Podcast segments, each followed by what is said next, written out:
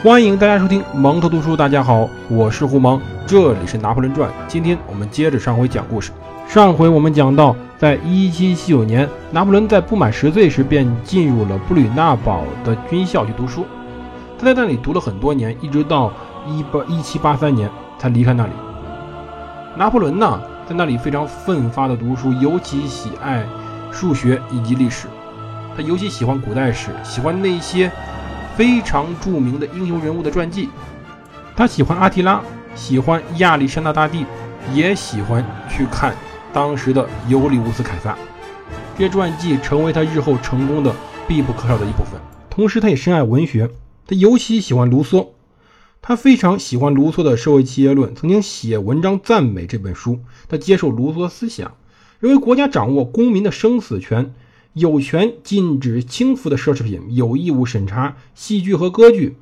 他呢，并不是一个完全的自由派人，他也要求国家有一定的约束公民的权利。而他呢，由于在当时的军校中学习非常的好，在1781年，军校的副总督学凯拉利奥骑士给拿破仑出具了一份优异的成绩单。而就在两年后，也就1783年，这个人推荐他升入了卓越的巴黎军校。在一七八一年那本成绩单上显示，拿破仑体质极佳，神情柔顺，为人温存和善，直言不讳，深思熟虑，课业大多合格，数学能力一直突出。此男孩可以成为一出色的水手。对，当时对他的评价是他可以成为一名海军。可是拿破仑后来没有去。拿破仑很喜欢他的老师们，他特别喜欢回忆他喜欢的老师，在他晚年的时候。可是。他很少提到他同学，因为拿破仑本身比较特殊的情况，我们讲过，穷贵族，而且是科西嘉的穷贵族，说话非常非常的浓厚的方言，同时呢个子又不太高，因此同学们给他起绰号叫做稻草鼻，发音呢很像科西嘉语的拿破仑，同学们笑他说不利索法语，笑他父亲还要去证明自己的贵族身份，笑他来自一个被征服的区域，笑他瘦弱，笑他个子矮。笑他比较穷，正好这里讲讲拿破仑到底有多高呢？很多人老是说拿破仑就一米五二，其实是假的，这是个误解。其实拿破仑在死之后，当时的法医是为拿破仑做了一份非常详尽的尸检报告的，其中就有拿破仑的身高，当时标注的是五尺两寸，五尺两寸有多高呢？问题就在这儿了，到底是什么尺什么寸呢？很多人就以为这是英尺和英寸，那么五尺两寸就是一米五几，一米五二到一米五五五之间，大概就这么高。可是实际上这里就问题来了，当时给它标注的实际上是法寸和法尺，那么这里的五尺两寸也就成了五法尺两法寸，实际上大概相当于现在的一米六九到一米七零之间。其实当年法国人的平均身高也就是一米六八、一米六九，那么拿破仑一米六九到一米七零，并不矮。对我们这里说了，他的个子并不矮，可以说他是有平均人的身高的，只是不是那么高而已。所以以后不要再嘲笑拿破仑是个矮子了，他实际上并不是很矮，人家有一米七呢。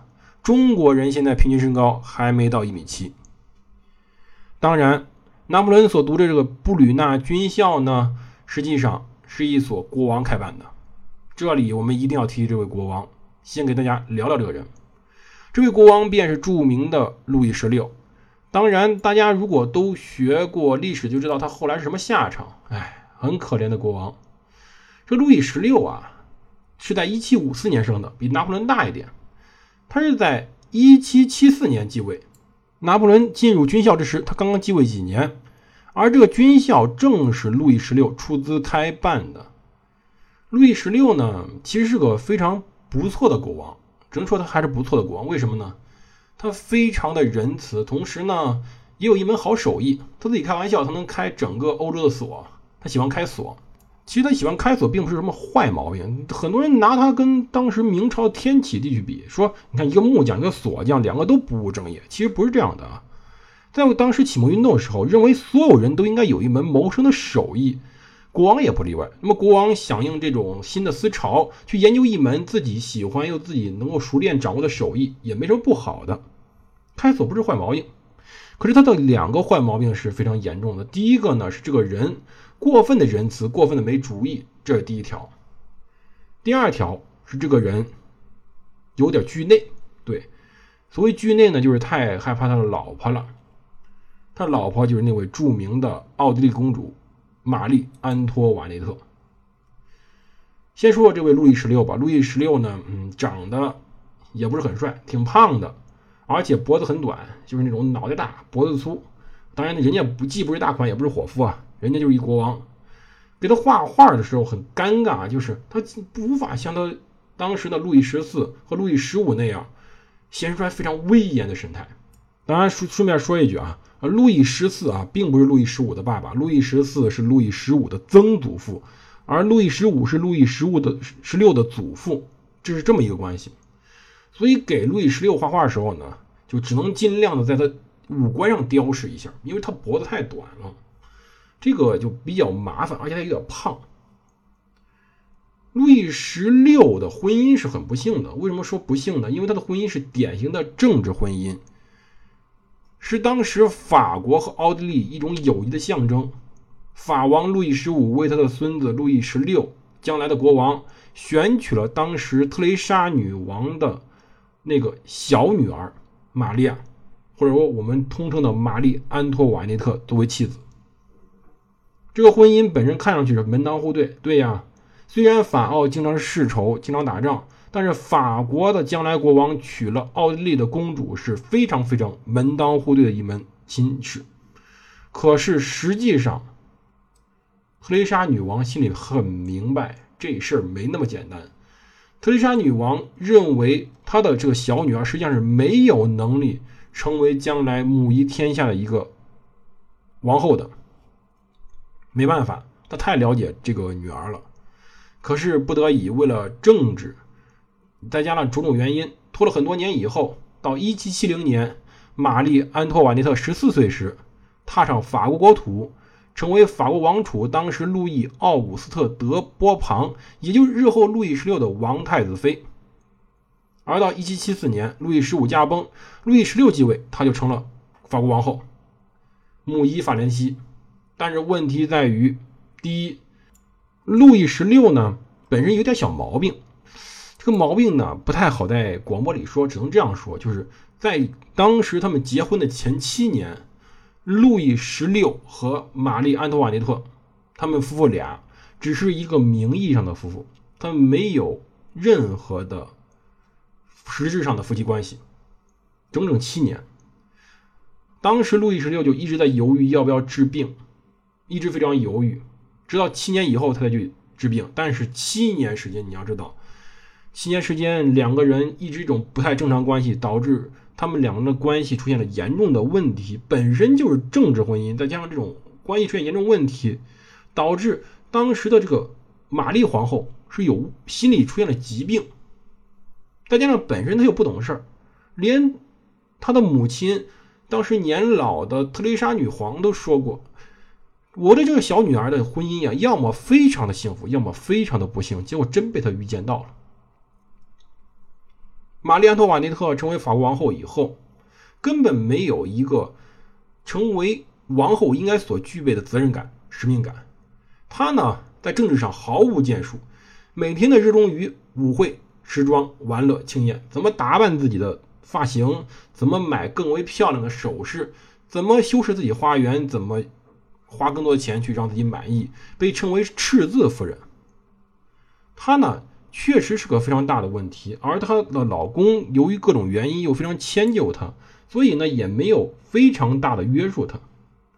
这对夫妇俩真是一对活宝。这样到这时候为止，就到现在我们讲的1781年为止，就是在当时拿破仑被他老师高度评价之时，法国经济已经出现问题了，债台高筑。就举一个小例子，就知道这个玛丽安托瓦内特多能花钱了。他非常喜欢首饰，经常要求各位给他买非常好的首饰，因此那些首饰商知道他的毛病，就把当时欧洲最好的首饰按照两点五倍的价格卖给他。卖完之后呢，他待一段时间不想要了吗？然后再半价收回他的旧首饰，商人奸诈吧？真可怜的是路易十六，得给他老婆不停的补亏空。再加上另外一件事在一七七六年这一年大家熟悉吧？一七七六年七月四号就是美国的建国日。美国独立战争，法国帮了大忙，但是帮忙要花钱，当时美国可没钱给法国呀，所以这上钱还是人家法国人自己出的。为了给英国添堵，为了自由，为了民主，导致当时法国继续站在高筑，直到后来，成为后面我们要讲的一件大事的导火索。而这一事件，成为了当时可怜的路易十六和玛丽王后的一个终结，也成就了未来伟大拿破仑。当然，我们未来伟大拿破仑呢，现在还在学校里待着呢。拿破仑当时在1813年进入法国的巴黎王校，他是在1784年9月15号通过了布列纳军校的毕业考试，非常轻松。四月末，他进入了塞纳河左岸的巴黎王家军校就读。当时的社会地位上，巴黎军校远远胜过了布列纳军校。这里一周给学生换三次床单，伙食非常好。仆役、教师以及假发匠等后勤人员非常非常的多，甚至比学员还多两倍。从早上六点的弥撒开始，学校每天还要举举行三次礼拜仪式。但是巴黎王校不教战争和战略史，教学已涵盖了当时布列纳军校很多课程。此外呢，还教授滑膛枪射击，继续操练马术。拿破仑在巴黎待了十二个月。其实拿破仑呢，宅男一个。除了他的王校和当时的战神广场，哦，当然现在的这个巴黎王校就在战神广场一端，他就没有怎么去过城中其他地方。而他更多的时候在同书本和军事同僚中获取很多巴黎和他周边纪念碑、房屋、资源、建筑等等的知识。而且拿破仑学业继续出类拔萃，他当年有个习惯，特别爱写信。从他的信件中可以看出，可怜的拿破仑仍然不怎么会拼写法语。唉，没办法呀，毕竟他法语十岁才学嘛。当时他呢，由于母亲的建议，不想去当海军，同时因为炮兵的名头非远胜海军，因此呢，他数学又很好，他可以去考炮兵。一七八四年，法国各军校考生总共二百零二人，其中一百三十六人通过毕业考试，其中只有十四人。到了炮兵，而他呢是巴黎军校第一个科学家学生。有个同学为他画了一幅亲切的漫画，画中少年坚持捍卫保利，一位老师拽着他身后假发，努力把他抓了回来。这就是拿破仑当时的情形。可是拿破仑在当时巴黎王校读得好好的，为什么后来只读了一年呢？没办法，因为他遭遇了不幸。